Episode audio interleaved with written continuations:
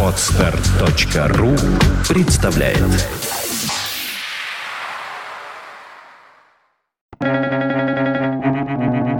Свободное радио Компьюлента Раньше я не понимал, почему не получаю ответа на свой вопрос. Сегодня не понимаю, как я мог думать, что можно спрашивать. Но я ведь и не думал, я только спрашивал. Франц Кавка.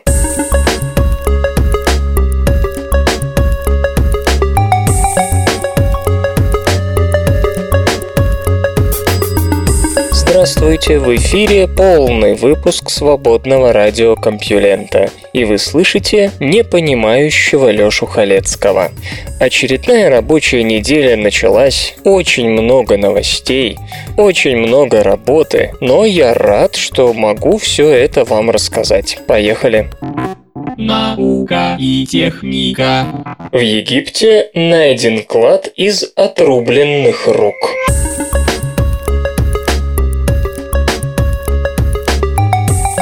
На раскопках в египетском Аварисе найдены 16 человеческих рук, похороненных в четырех ямах. Две ямы расположены в передней части помещения, которое, как полагают, служило тронным залом, и содержали по одной конечности. Две другие были выкопаны чуть позже за пределами дворца. Все кисти правые, левых нет. Большинство довольно велики, а некоторые очень большие, подчеркивает руководитель исследовательской группы Ман Манфред Биток из Венского университета. Находкам примерно 3600 лет. Тогда Аварис, город в дельте Нила к северо-востоку от Каира, современная Тель-Эль-Даба, служил столицей гексосов, конгломерата кочевых народов, пришедших в Египет из северного Ханаана.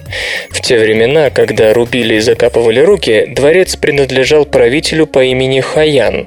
По-видимому, это первое археологическое свидетельство практики, зафиксированной письменными источниками и изобразительным искусством, когда воин мог обменять руку врага на золото. Отрубленная правая кисть не только помогала подсчитать количество поверженных противников. Существовало поверье, что таким образом победитель получал силу врага, причем оно бытовало не только среди гиксосов, но и меж египтян. На стене гробницы египетского воина по имени Яхмас, сын Ибаны, тезка фараона, прогнавшего гиксосов, сосов, скончавшегося примерно через 80 лет после того, как были отрублены только что найденные руки, сохранился следующий текст. «Затем я сражался один на один. Я принес руку. Об этом сообщили царскому вестнику. В результате Яхмас получил золото за отвагу. Позднее в нубийской кампании Яхмас отсек аж три руки и получил вдвое больше золота. Свидетельств о существовании этого ужасного обычая на севере Хана она не сохранилась, поэтому вполне возможно, что гексосы переняли его у египтян, которые были известны жестоким отношением к поверженному противнику, или же он возник где-то еще. Представителям каких народов принадлежали руки, пока неизвестно. Меняется ли характер животных после метаморфоза?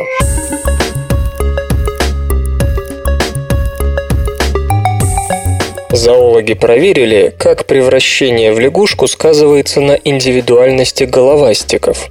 За последние 10 лет накопилось множество свидетельств в пользу того, что животные, от актиний до собак, обладают собственной индивидуальностью, которая сохраняется у них в течение всей жизни. Как бы ни менялись условия среды вокруг, одни особи остаются, например, более активными и демонстрируют явную исследовательскую жилку, тогда как другие по жизни стараются не слишком высовываться и активничать. Но есть ряд животных, которые претерпевают сильные физические изменения, например, лягушки и жабы, и с их превращением из головастиков во взрослое животное, или насекомые с их невероятным метаморфозом. Тут меняется все, и внешний облик, и среда обитания, и стратегии выживания, не говоря уже о том, что теперь животное может размножаться. Естественно, было бы предположить, что в случае таких организмов индивидуальность все же меняется. Например, гусеница самоотверженно ищет пищу, гораздо активнее, чем бабочка, которая больше принимает в расчет угрозу хищника. Очевидно, что такие разные типы поведения предполагают и разную индивидуальность. Однако эксперименты зоологов из Института экологии пресноводных водоемов и рыболовства общества имени Лейбница позволяют сделать иной вывод. Ученые работали с лягушками и головастиками, и главной проблемой, по их словам, было найти адекватный поведенческий тест, который подходил бы обеим жизненным формам. Сначала зоологи проверяли исследовательские наклонности животных. Было поймано несколько десятков головастиков. Их сажали в новый аквариум и смотрели, как далеко каждый из них заплывет в новом, непривычном окружении. После чего ученые ждали, когда головастики превратятся во взрослых лягушек, и повторяли эксперимент. Другой тест позволял оценить активность животных. Исследователи измеряли, сколько времени головастики и лягушки проводят в движении. В целом, по словам ученых, индивидуальные черты, вроде склонности к исследованию незнакомой территории и общая активность, сохранялись у амфибий и после метаморфоза. Впрочем, были и различия. Когда исследователи имитировали нападение хищника, часть головастиков замирала на месте. Однако после превращения во взрослых лягушек эти же индивидуумы активно удирали от опасности. Хотя некоторые различия в характере между головастиком и взрослой амфибией все же есть, они не соответствуют масштабам изменений во внешнем облике, среде обитания и так далее. Это, естественно, еще раз дает повод задуматься, от чего зависит индивидуальность, какие внешние и внутренние факторы оказываются для нее значимыми. Вопрос имеет далеко не только зоологическое значение. Говоря об индивидуальности, мы имеем в виду человека, а не животных. Однако и мы с вами меняемся со временем, пусть и не столь эффектно. Мы взрослеем, проходим период полового созревания, стареем, наконец. Было бы интересно проследить превращение индивидуальности у насекомых, которые в своем развитии претерпевают еще более глобальные изменения, чем амфибии. В годы Эль-Ниньо лучше не сжечь деревья.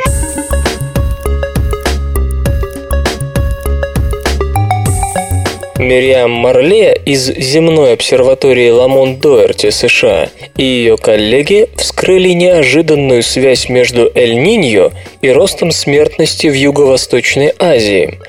В ходе Эль-Ниньо теплые воды вытесняются в восточную часть Тихого океана, а у берегов Индонезии скапливаются холодные. Это, в частности, приводит к подавлению муссонов, гасящих огни, с помощью которых жители азиатских стран уничтожают леса, расчищая землю под сельское хозяйство. Если сезон дождей оказывается слабым, загрязнение воздуха в результате пожаров приводит к росту смертности примерно на 15 тысяч человек в год. Исследователи сконцентрировались на территории, охватившей Индонезию, Филиппины, Вьетнам и Таиланд. Там проживает около 540 миллионов человек. Ученые воспользовались оценками загрязнения воздуха, сделанными на основе спутниковых наблюдений с 1997 по 2006 год, а также компьютерными моделями атмосферных химических превращений. В 1997, когда Эль-Ниньо был особенно сильным, был зарегистрирован всплеск выброса мелких частиц в атмосферу. В течение 200 дней того года их количество на 300% превышало норму, рекомендованную Всемирной организацией здравоохранения. Одновременно произошло повышение уровня озона, одного из компонентов смога. Напротив, во время Ланинии в 2000-м азиатская сторона Тихого океана потеплела и муссоны стали сильными, урожай сажи в воздухе снизился на 98% по сравнению с 97-м. Самым большим загрязнение оказалось в Индонезии и Малайзии. Исследователи подсчитали, что во время Эль-Ниньо углеродные частицы, которые способствуют болезням сердца, убивают на 6800-14 300 человек больше обычного. Озон несет ответственность за лишние 2300-5900 смертей. В основном это городские жители. Остановить глобальное потепление с помощью частиц серы возьмите лучше алмазы.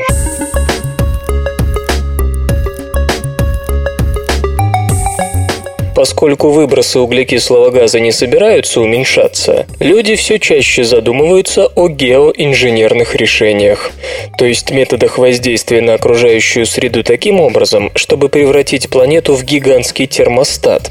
Порою предлагаются довольно экзотические мероприятия, например, запуск на орбиту гигантских зеркал, отражающих солнечный свет. Более серьезное внимание уделяется накачке диоксида серы в стратосферу. Однако группа британских ученых полагает, что сера совершенно незаслуженно оттянула на себя львиную долю внимания специалистов. Сера остается одним из основных направлений отчасти потому, что мы знаем, как она будет работать. Крупные извержения вулканов предоставили нам неплохую естественную лабораторию.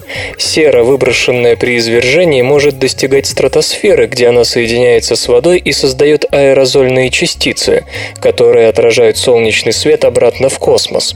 Считается, что аэрозоли, произведенные таким образом после извержения вулкана Пинатубо, смогли снизить мировую температуру на половину градуса Кельвина в течение двух лет.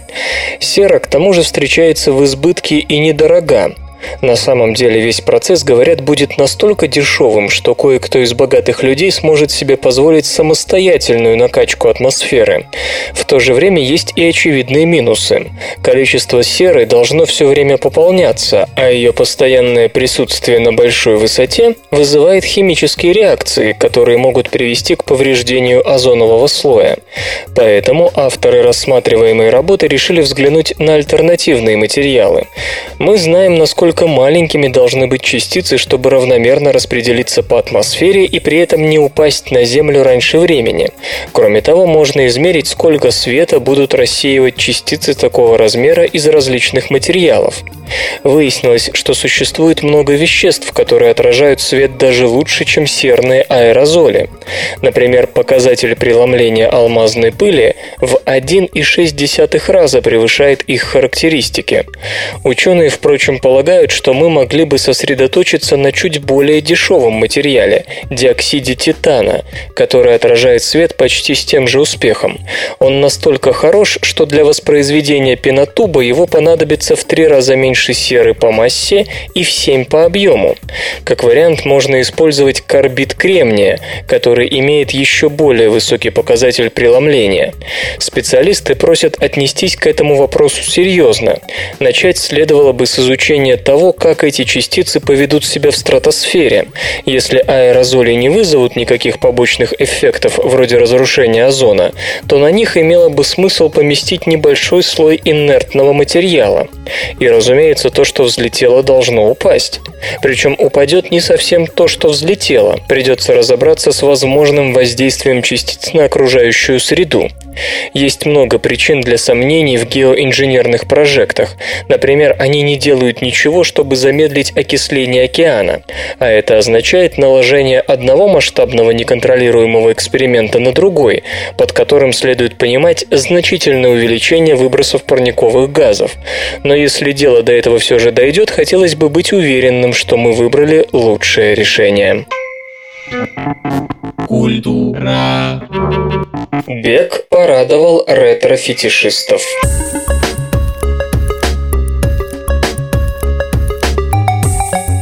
безумный поп-музыкант по имени Бек решил вернуться к истокам музыкальной дистрибуции и выпустить новый альбом в виде партитуры. Да-да, книжка с красивыми иллюстрациями и нотами вместо винила, CD или iTunes файла. 18 свежих песен и две инструментальные композиции. Если вы захотите их услышать, все будет зависеть от вас, подмигивает Бек. Собирайте оркестр, делайте аранжировку, все как 200 лет назад. Любители поп-музыки, не умеющие читать партитуры, наверное, придут в ярость, а вот наблюдатели в восторге. Например, Уилл Бернс из журнала Forbes называет идею блестящей. По его словам, подобная практика положит конец пиратской индустрии, ведь почитатели таланта смогут услышать, как это звучит только на концерте. На самом деле это не реверанс в сторону седой старины, а остроумная адаптация к современной моде на интерактив. Из Издательство Max Winnis, поддержавшее экстравагантный шаг, планирует размещать на своем сайте лучшие любительские и профессиональные версии исполнения песен с нового альбома, а поклонники уже бьют копытом, начищая до блеска видеокамеры и YouTube-аккаунты. Возможно, Бек станет пионером новой эпохи, когда в мире поп-музыки наконец-то рухнет стереотип бесшовной связи между композицией и ее исполнением, и появится понятие трактовки, столь важное и в джазе, и в классической музыке. Между прочим, эстрада тоже начинала с этого. Авторы песен продавали именно ноты, а не варианты исполнения. Есть также слабая надежда на то, что в конце концов новая мода, если она родится, потрясет основы современного копирайта, когда исполнитель оригинальной версии приравнивается к обладателю прав на саму песню и получает соответствующее отчисление. Словом, вот такой хитрый маркетинговый ход. Если бы Бек действительно хотел соригинальничать, он издал бы новый альбом на глиняных табличках, испещренных линейным письмом «Б». Эти забавные ученые. Русский химик Дмитрий Менделеев в свободное время любил переплетать книги, делать чемоданы. Однажды, когда ученый зашел в лавочку, чтобы купить нужные материалы, кто-то при виде бородатого Менделеева спросил продавца, «Это кто такой?» «Ну как же, да все его знают», – ответил продавец. «Известный чемоданных дел мастер Менделеев». Наука и техника. Почему при депрессии мозг уменьшается?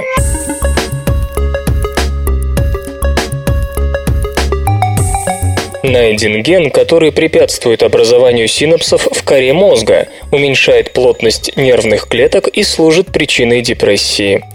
Известно, что при депрессии мозг уменьшается. Это подтверждается в экспериментах над животными и сканированием человеческого мозга, а также исследованиями структуры мозга человека, которые проводились после смерти. Изменения эти, впрочем, затрагивают не весь мозг, а дорсолатеральную префронтальную кору. Этот участок отвечает за такие сложные и важные вещи, как объединение сенсорной информации и памяти при планировании собственных действий. И именно здесь, как показывают эксперименты, эксперименты при депрессии уменьшаются и количество нейронов, и их размеры. Исследователи из Ельского университета предположили, что причина этого, как и многих других психоневрологических патологий, кроется в синапсах. Здесь происходит передача нервного импульса с клетки на клетку, и участвует в этом множество нейромедиаторов – Легко понять, что генов, от которых зависит образование и функционирование синапсов, великое множество.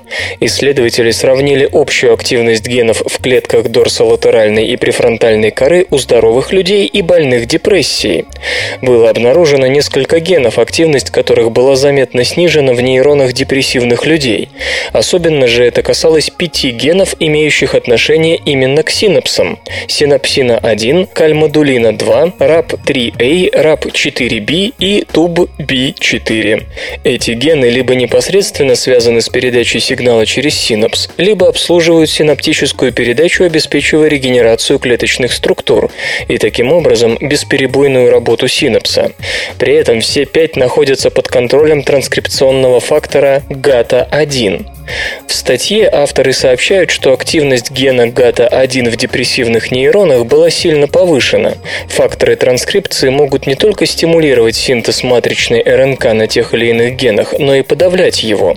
По-видимому, именно это GATA-1 делает с пятью синапсными генами.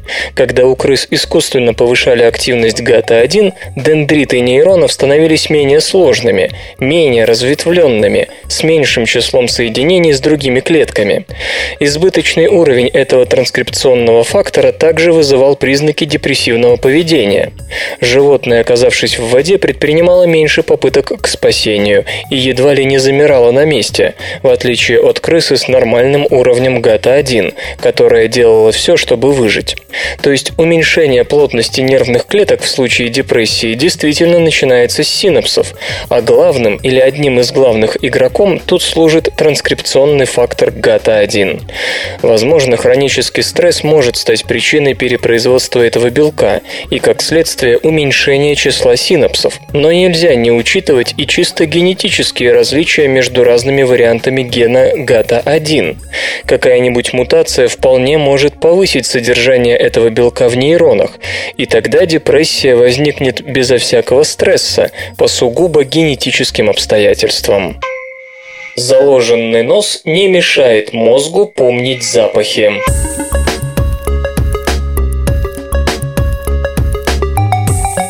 Мозг сохраняет способность обрабатывать обонятельные сигналы даже тогда, когда мы ничего не чувствуем из-за насморка, поэтому после болезни запахи возвращаются к нам почти сразу. Когда у нас заложен нос, мозг делает все возможное, чтобы не дать обонятельной системе засохнуть. Благодаря этому после насморка к нам быстро возвращается способность ощущать запахи. Эксперименты на животных показали, что обонятельная система необычайно устойчива к депривации, то бишь к полному отсутствию внешнего воздействия. Но что при этом происходит с мозгом, удалось выяснить только сейчас, после исследований, проведенных на людях учеными из Северо-Западного университета США. В эксперименте приняли участие 14 добровольцев. Им пришлось неделю прожить в помещении, почти лишенном запахов. Кроме того, днем они должны были ходить буквально с закупоренным носом. Все это время нейрофизиологи наблюдали за изменениями в активности мозга с помощью функциональных функциональной магнитно-резонансной томографии. В статье авторы пишут, что в результате обонятельной депривации увеличилась активность орбитофронтальной коры и снижалась переформной. Обе зоны участвуют в обработке обонятельных сигналов, поэтому можно было бы ожидать, что активность упадет в обеих, чего не произошло. По мнению исследователей, перенастраивая подобным образом активность обонятельных центров, мозг сохраняет способность понимать запахи даже при их отсутствии. Прожив неделю без обоняния, добровольцы тем не менее могли чувствовать запахи сразу, как только эксперимент был закончен. А спустя неделю мозг мог обрабатывать обонятельные сигналы точно так же, как он это делал до исследования. То есть проводящие пути и аналитические центры не забывают, что и как нужно делать даже тогда, когда работы для них нет. Очевидно, перераспределение активности между переформной и орбитофронтальной корой как-то консервирует способность мозга воспринимать обонятельный сигнал. Другие сенсорные системы в этом смысле от обонятельной сильно отличаются. Чтобы после долгого перерыва адекватно считывать и анализировать зрительный сигнал, соответствующим центрам в мозгу требуется гораздо больше времени. По мнению ученых, для обонятельной системы исключение было сделано потому, что она более чувствительна к инфекциям, аллергии и прочему. Если бы ей для реабилитации требовалось столько же времени, как зрительной, про обоняние можно было бы просто забыть. Черный рис продлевает жизнь и не дает стареть.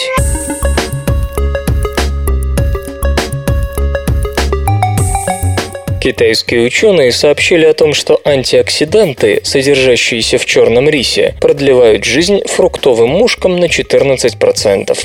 Антиоксиданты борются с последствиями воздействия синглетного кислорода на клетки, которые приводят к старению всего организма.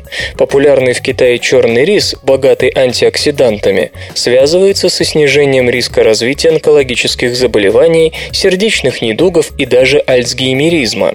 Считается также, что этот сорт риса способен предотвращать преждевременное старение. Чтобы проверить последнее, исследователи из Китайского университета Гонконга скармливали антиоксиданты, содержащиеся в экстракте черного риса, фруктовым мушкам, и средняя продолжительность жизни этих насекомых увеличилась с 44 до 50 дней. Рисовый экстракт содержит два антоциана – цианид 3О-глюкозид и петунидин 3О-глюкозид. Как оказалось, эти вещества увеличивали экспрессию антиоксидантных ферментов, а также гена, супрессирующего прогрессирующую нейродегенерацию. Но самым интересным было то, что ученые наблюдали рост экспрессии так называемого гена мафусаила, что напрямую связывается с увеличением времени жизни организма. А чтобы мушкам не так сладко жилось, действие экстракта черного риса проверили на насекомых, попавших под воздействие вызывающего нейродегенерацию гербицида. Гербицид продуцирует реакционно способные кислородные агенты и обычно используется в исследовании патогенеза таких недугов, как болезнь Альцгеймера и Паркинсона. Как оказалось, чудодейственный экстракт и тут продлил жизнь мушкам по сравнению с контрольной группой. Так что ж получается, что черный или сиреневый рис попросту надо сметать с прилавков, ибо панацея Детально исследовано электронное строение актинидов.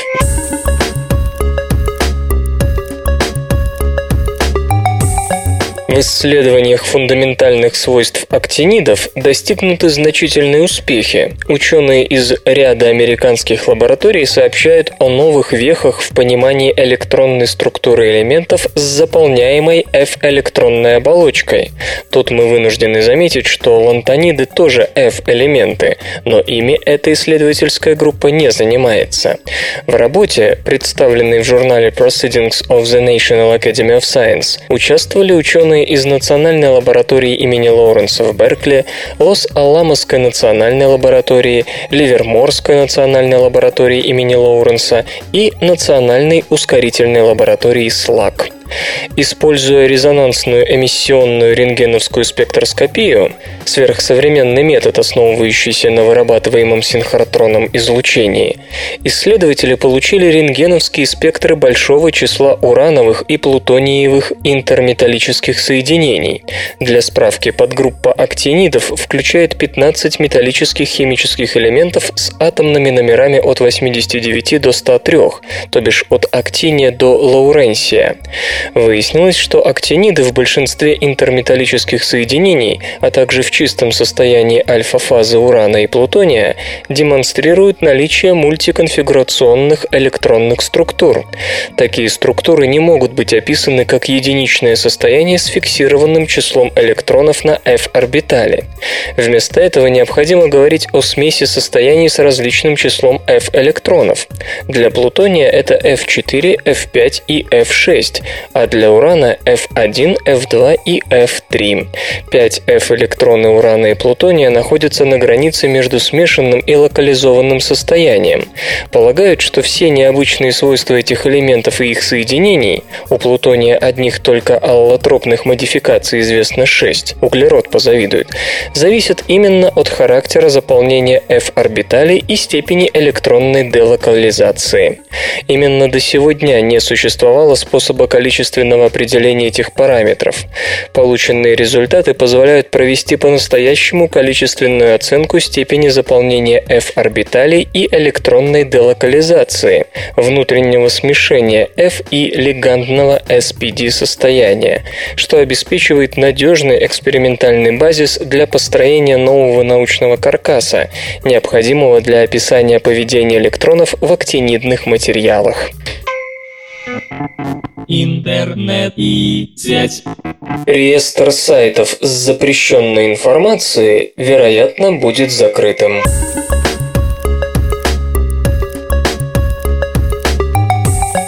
Объединенная рабочая группа из депутатов, представителей Минкомсвязи и интернет-сообщества обсудила подзаконные акты, необходимые для вступления в силу механизма блокировки доступа к сайтам с запрещенными материалами.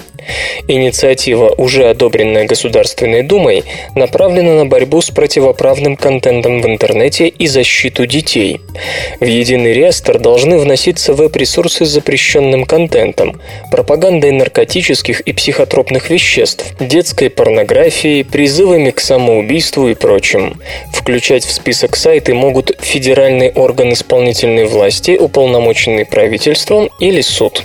Принятый закон предусматривает блокировку интернет-ресурсов хостинг-провайдерами и операторами связи по доменным именам и сетевым адресам.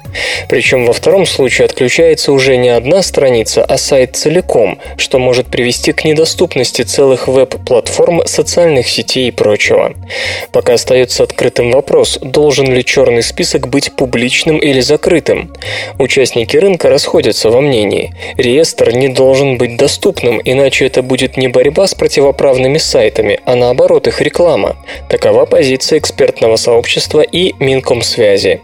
При этом необходим общественный мониторинг за решениями органов, полномочных признавать ту или иную информацию противозаконной. С другой стороны, закрытость реестра не позволит контролировать его формирование, в частности пользователями. Не исключен вариант, что черный список будет закрыт от веб-аудитории, но открыт для операторов, хостинг-провайдеров и интернет-компаний, у которых в этом случае будет возможность отслеживать изменения в реестре, чтобы снимать блокировку с сайтов, удаливших противоправный контент. Механизм общественного контроля должен предусматривать возможность проверки того, почему недоступен тот или иной ресурс. Это должна быть система вроде службы регистраторов доменных имен Whois, считают специалисты. Предложено также создать систему автоматической переадресации запроса, которая будет перенаправлять пользователя на страницу, объясняющую, почему адрес заблокирован. Музычный перапынок.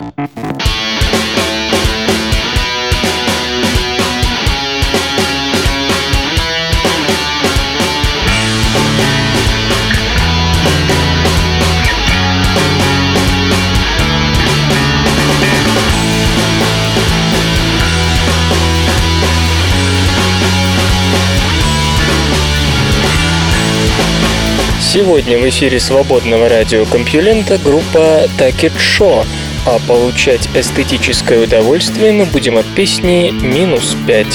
Все-таки это утро настало. Холодно, прячусь под одеяло. Незачем, но я вылезу из конуры. Может быть, я нелепо выгляжу Может быть, я немного выпивший Может мне хорошо в середине зимы. Соль съедает кеды и так далеко до лета. Я ловлю зубами снег и не думаю об этом. Солнца не хватает, значит двигайся быстрее. Просто глупо минус пять прижиматься к батарее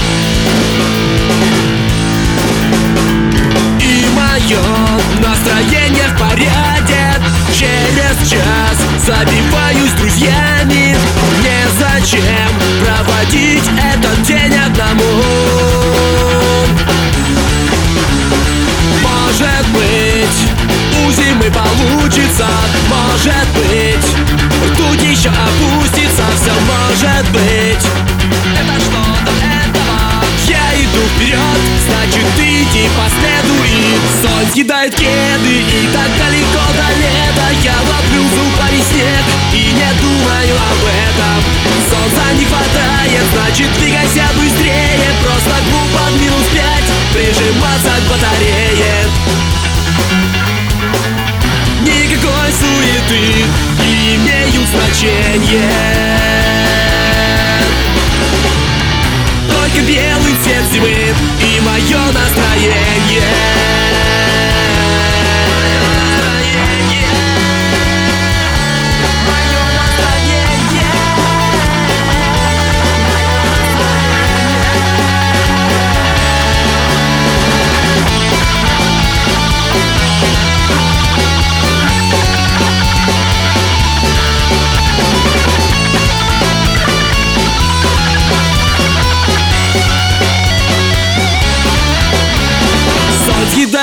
Кеды и так далеко до лета Я ловлю зубами снег и не думаю об этом Солнца не хватает, значит двигайся быстрее Просто глупо в минус пять прижиматься к батарее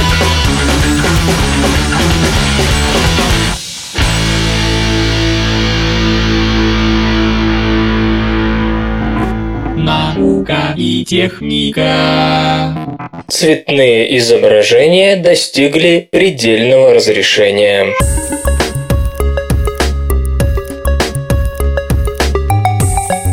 Сингапурские исследователи продемонстрировали инновационный метод создания контрастных полноцветных изображений с разрешением в 100 тысяч dpi, которые могут пригодиться не только в качестве эффективных водяных знаков, но и для сверхплотной записи информации на оптических дисках.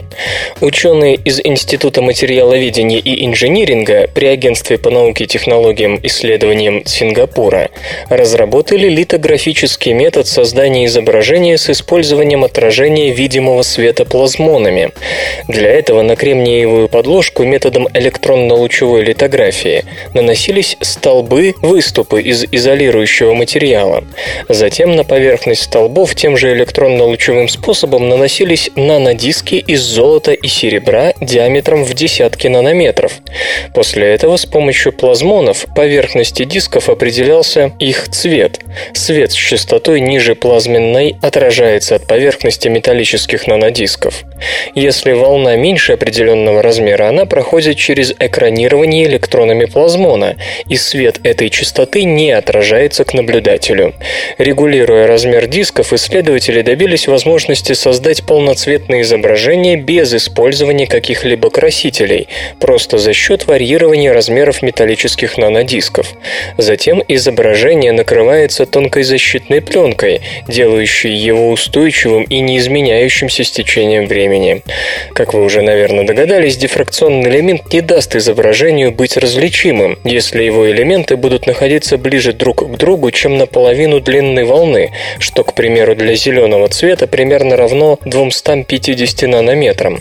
Дальнейший рост плотности печати будет иметь смысл только в том случае, если считывающее устройство будет использовать линзы из метаматериалов, что теоретически поможет преодолеть дифракционный предел. И все же это настоящее достижение. Получаемые таким образом изображения имеют 100 тысяч DPI против 10 тысяч у лучших современных принтеров. Пока разработчики очень осторожны в оценке перспектив. В первую очередь они намерены заняться созданием микроизображений, служащих водяными знаками. Для более широкого применения нужно изменить метод литографирования с электронно-лучевого на более доступный. А в будущем изобретатели надеются на создание оптических дисков, способных записывать информацию на манер DVD или Blu-ray. При этом отмечу, что ширина дорожки, имеющая ключевое значение для плотности записи информации, в новых носителях может быть меньше 32 микрометра, характерных для сегодняшних Blu-ray дисков. Для фиолетового света плотность записи будет выше в 2,5 раза, и это при значительно более высокой устойчивости к повреждениям. Новая система продлит желтый свет на светофоре.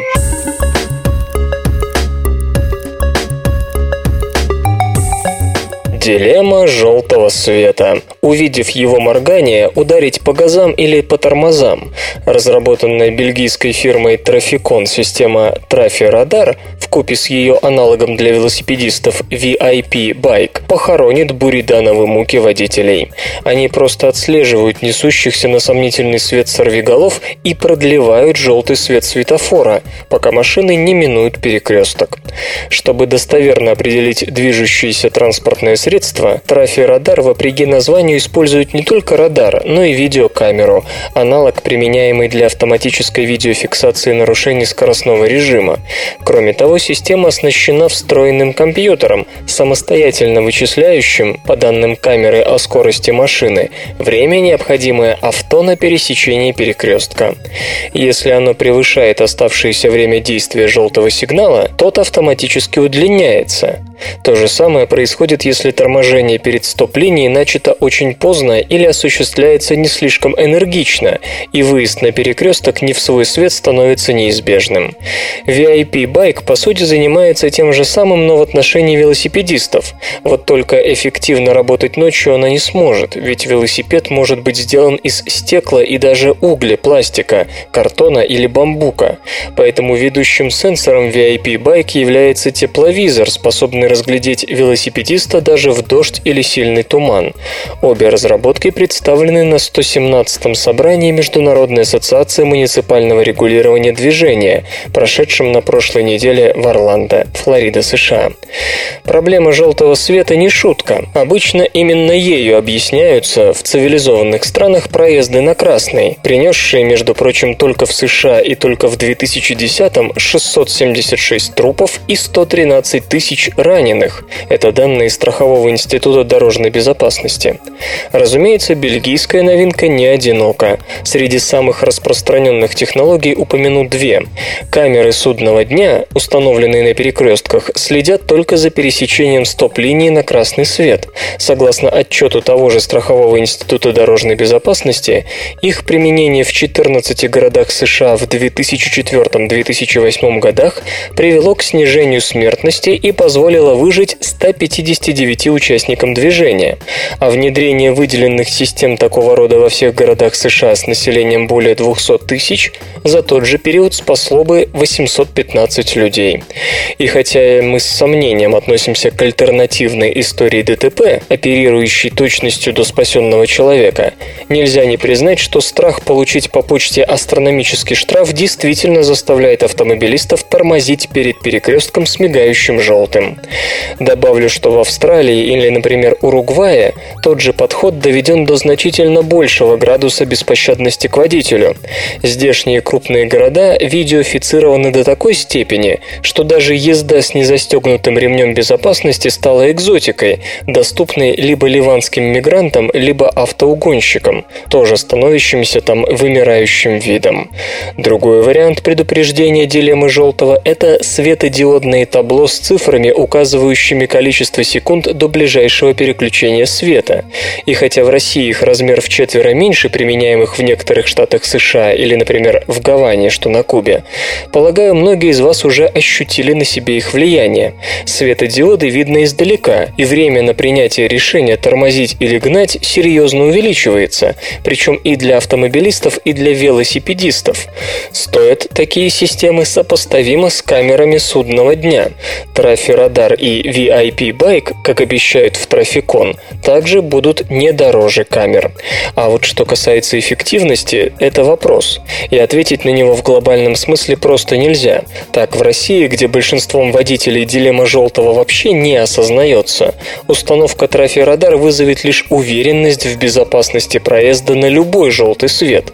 И, следовательно, именно он будет гореть значительную часть времени на самых загруженных светофорах, что легко может низвергнуть большой город в транспортный коллапс.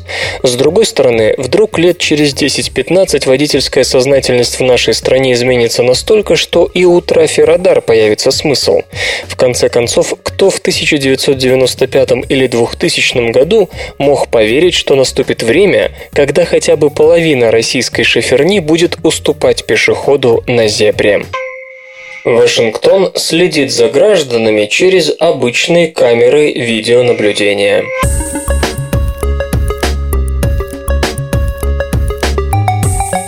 Согласно документам, утекшим на Wikileaks, власти США пользуются технологией TrapWire, которая считывает данные с камер наблюдения, расположенных в магазинах, казино и других общественных местах по всей стране.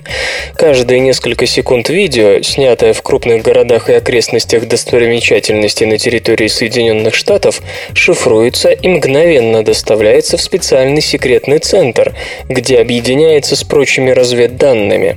Это детище Абраксас, компания из Северной Виргинии, в которой работают бывшие сотрудники Пентагона, ЦРУ и подобных им учреждений.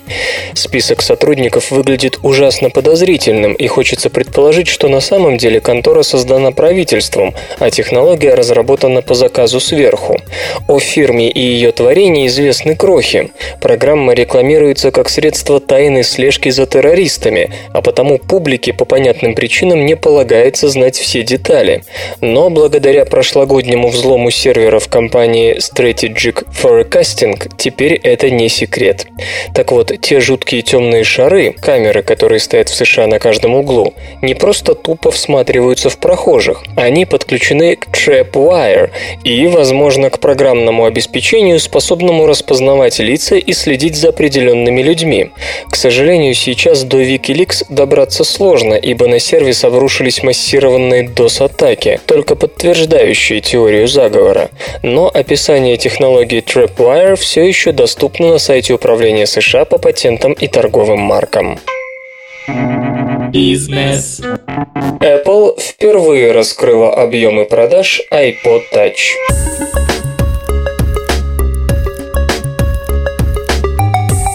Ходе затянувшегося патентного разбирательства с Samsung компания Apple впервые обнародовала статистику продаж мультимедийного карманного плеера iPod Touch. Сообщается, что в 2007 году Apple реализовала около миллиона 940 тысяч устройств на 580 миллионов долларов. В 2008 продажи достигли почти 6 миллионов штук, а в 2009 – 10,5 миллионов. Пик спроса пришелся на 2010 когда было поставлено приблизительно 13 миллионов 300 тысяч плееров. После этого началось падение. В 2011 компания отгрузила 10 миллионов 900 тысяч гаджетов. В целом, с 2007 года по второй квартал 2012 Apple поставила 46 миллионов 600 тысяч iPod Touch. Общая выручка от реализации плееров этого семейства достигла 10 миллиардов 300 миллионов долларов. Нынешняя модель iPod Touch оснащена 3,5-дюймовым сенсорным дисплеем с поддержкой технологии Multitouch и разрешением 640 на 960 пикселов, двумя камерами, адаптерами беспроводной связи Wi-Fi и Bluetooth 2.1, а также флеш-модулем вместимостью 8, 32 или 64 гигабайта. Время автономной работы iPod Touch достигает 40 часов в режиме проигрывания музыки и 7 часов при воспроизведении видео. Thank you. Знаете ли вы, что самым быстрым двуногим считается страус? Его скорость до 55,5 км в час. Но по расчетам палеонтологов из Манчестерского университета, Великобритания, еще быстрее, 64 км в час, бегал мелкий динозавр размером с курицу, Компсогнатус. А вот тиранозавр развивал только 29 км в час. Эти результаты получены на компьютере, в который ввели всю имеющуюся информацию о скелете и мышцах разных динозавров. Наука и техника. Получены новые данные, которые помогут отыскать остров стабильности.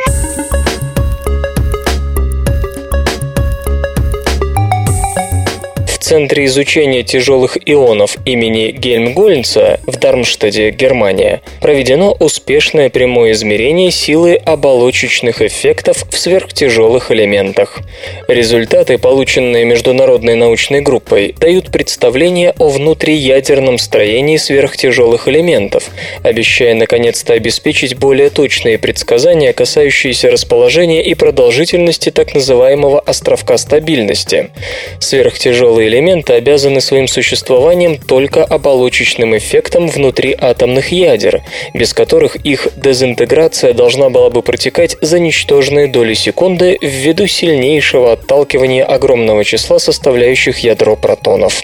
Однако природа позволила обоим типам нуклонов, протонам и нейтронам, самоорганизоваться в оболочке слои. Как и в случае с заполненными электронными оболочками атома, существуют магические конфигурации станции с до конца заполненными оболочками протонов и нейтронов, обеспечивающие существование более устойчивого ядра атома. Довольно давно было выдвинуто теоретическое предположение о существовании особого островка стабильности, организованного чрезвычайно устойчивыми и, как следствие, долгоживущими сверхтяжелыми элементами с заполненными оболочками нейтронов и протонов. Однако даже после десятилетий исследований точное расположение этого островка в таблице элементов остается предметом интенсивных дискуссий без намека на согласие. В то время как одни теоретические модели предсказывают, что магическим элементарным номером станет 114, другие теории менее оптимистично указывают на 120 или даже на 126 элемент. Другой разжигающий полемику вопрос – проблема возможной продолжительности жизни таких элементов. Будут это только сотни или тысячи, либо миллионы лет. В любом случае, все известные на сегодня сверхтяжелые элементы являются короткоживущими и в природе не встречаются. Важнейшим основанием для любых предсказаний, связанных с островком стабильности, считается точная информация о силе оболочечных эффектов, которые увеличивают энергию связывания протонов и нейтронов в заполненных оболочках. Поскольку энергия связи напрямую связана с массой через каноническое уравнение Эйнштейна E равно mc квадрат, измеряемый вес ядра дает доступ к энергии связывания и, как следствие, к силе оболочечных эффектов. Используя самый передовой инструмент для измерения веса сверхтяжелых элементов, ионную ловушку Ship Trap, ученые впервые провели предельно точное взвешивание сверхтяжелых атомных ядер в районе магического нейтронного числа 152. Исследование фокусировалось на 102 и 103 элементах, которые предварительно синтезировались на ускорителе, а затем захватывались ионной ловушкой. Так, например, было получено около 50 атомов лауренсия-256, которые изучались в течение 93 часов. Авторы работы полагают, что полученные ими данные помогут построить наиболее точную модель для предсказания местоположения и продолжительности острова стабильности сверхтяжелых элементов. Построены первые симметричные простые диаграммы Венна для 11 кривых.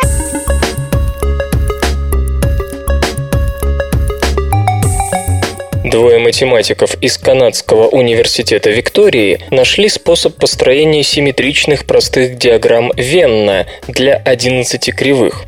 Диаграмма такого типа отражает все возможные пересечения нескольких множеств, которые и представляются замкнутыми кривыми на плоскости. Считается, что участок пространства, ограниченный кривой, содержит все элементы какого-либо множества, а внешняя область – элементы, не входящие в него. Если в простейшем простейшем случае двух замкнутых кривых одна из них, к примеру, будет отвечать за множество напитки, а другая за минеральные воды, диаграмма Венна покажет не только очевидное пересечение минеральные воды напитки, но и область минеральные воды, которые не являются напитками. Когда мы подразумеваем именно питьевые воды, такой участок будет фактически пустым, но на схеме Венна, в отличие от родственной ей диаграммы Эйлера, он все равно должен сохраниться сохранится как теоретически допустимый. Диаграммы Венна можно классифицировать и выделить их простые и симметричные разновидности. У простых диаграмм, поясню, в каждой точке пересечения кривых встречаются только две из них, а симметричные образцы отличаются тем, что они сохраняют изначальный вид с точностью до перенумерации кривых после поворота плоскости на 2π, деленное на n радиан, где n – общее число кривых. Внимание специалистов к симметричным диаграммам привлекла работа американца Дэвида Хендерсона, показавшего, что схемы этого типа реализуемы только для простых n. Хотя случаи n равного 2 и n равного 3 тривиальны, и способ создания простой симметричной диаграммы с таким числом кривых очевиден, при увеличении n до 5 у математиков уже возникли известные трудности. Первый конкретный пример построения, в котором роль замкнутых кривых сыграли эллипсы, был найден найден лишь в 1975 -м. Переход к n равном 7 занял еще около 20 лет. Чтобы отыскать простые и симметричные варианты для n равного 11, авторам пришлось определять новые структурные элементы диаграмм, скажем, отрезки кривых, последовательно пересекающие все прочие кривые без повторений. Ориентируясь на симметрии, связанные с этими элементами, ученые сузили поле перебора и обнаружили множество подходящих подходящих диаграмм Венна. Первый простой симметричный образец с 11 кривыми, найденный в марте 2012 вы можете увидеть на странице этой новости на сайте compulenta.ru. Сейчас канадцы занимаются поиском аналогичных диаграмм для n равным 13. Результатов эта работа пока не принесла. Свойства графена зависят от материала его подложки.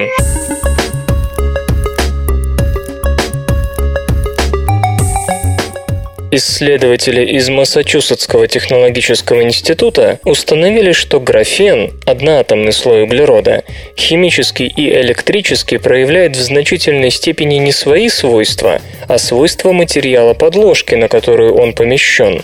Из-за своей предельной тонкости графен применяется исключительно вместе с какой-либо подложкой, однако в зависимости от материала последней, его электропроводность и химические свойства испытывали серьезные изменения изменения.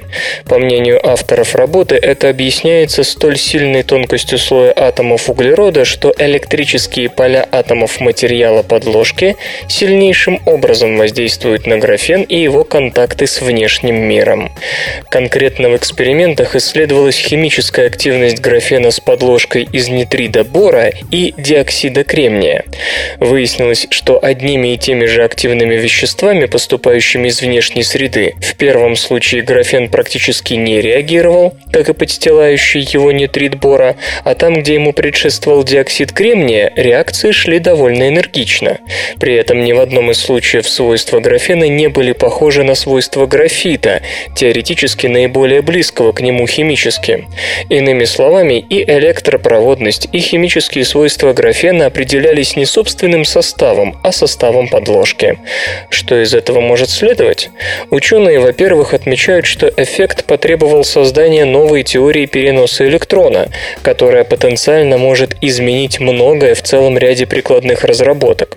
Во-вторых, комбинирование двух материалов подложки в одном устройстве позволяет получать сенсоры для измерения концентрации тех или иных веществ.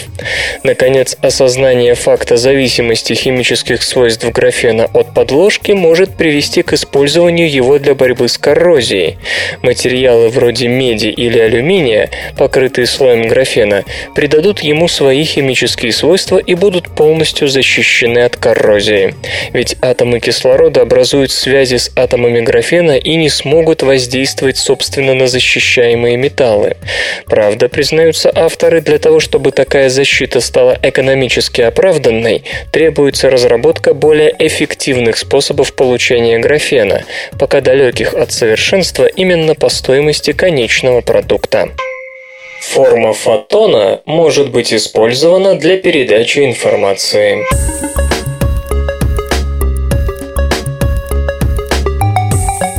Международная научная группа впервые смогла идентифицировать форму одиночных фотонов при помощи специально разработанной, оригинальной и остроумной методики, которая способна привести к созданию устройств для кодирования информации на основе измерения состояний фотонов. Передача информации при помощи различных состояний фотонов потенциально значительно эффективнее нынешнего способа, применяющего световые импульсы. Один единственный фотон при использовании квантовой суперпозиции может означать не один бит информации, а любую букву алфавита или даже несколько таких букв. Понятно, что подобная технология радикально быстрее современной оптоволоконной связи. Но вот беда. Форма фотона при прохождении им того же оптического волокна подвергается изменениям, ведущим к ее нечитаемости на выходе. Исследователи под руководством Марка Беллини из Национального института оптики Флоренция, Италия, попробовали решить эту проблему при помощи модоселективных детекторов фотонов.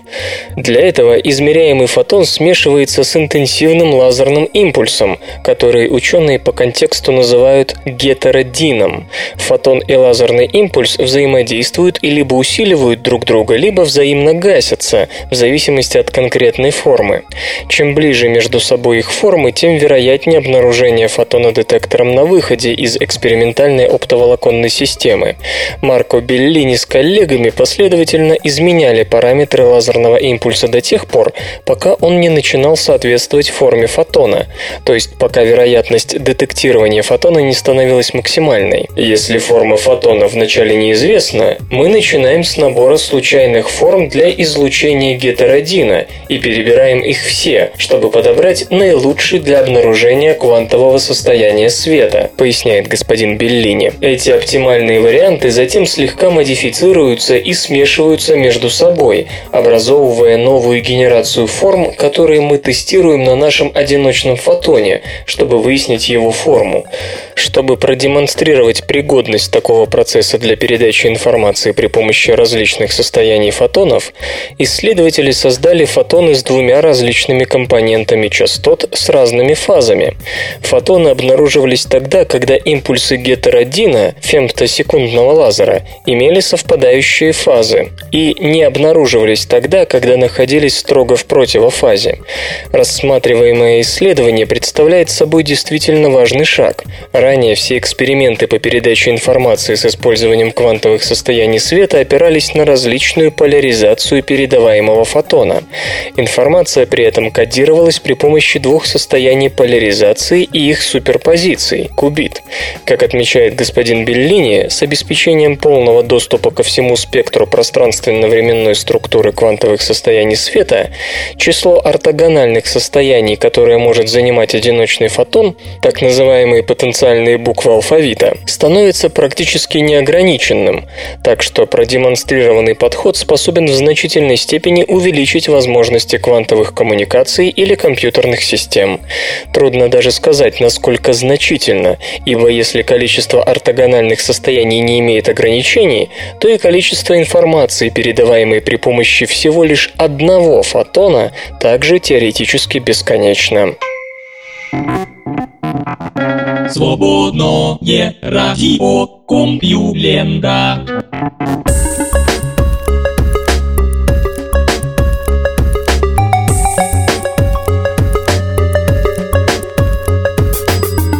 Полный выпуск СРК подошел к концу. Загляните на сайт компьюлента.ру, там новостей еще больше. Ну а меня, Лешу Халецкого, вы услышите завтра. Обещаю и держите себя в руках. Свободное радио Компьюлента. Скачать другие выпуски подкаста вы можете на podster.ru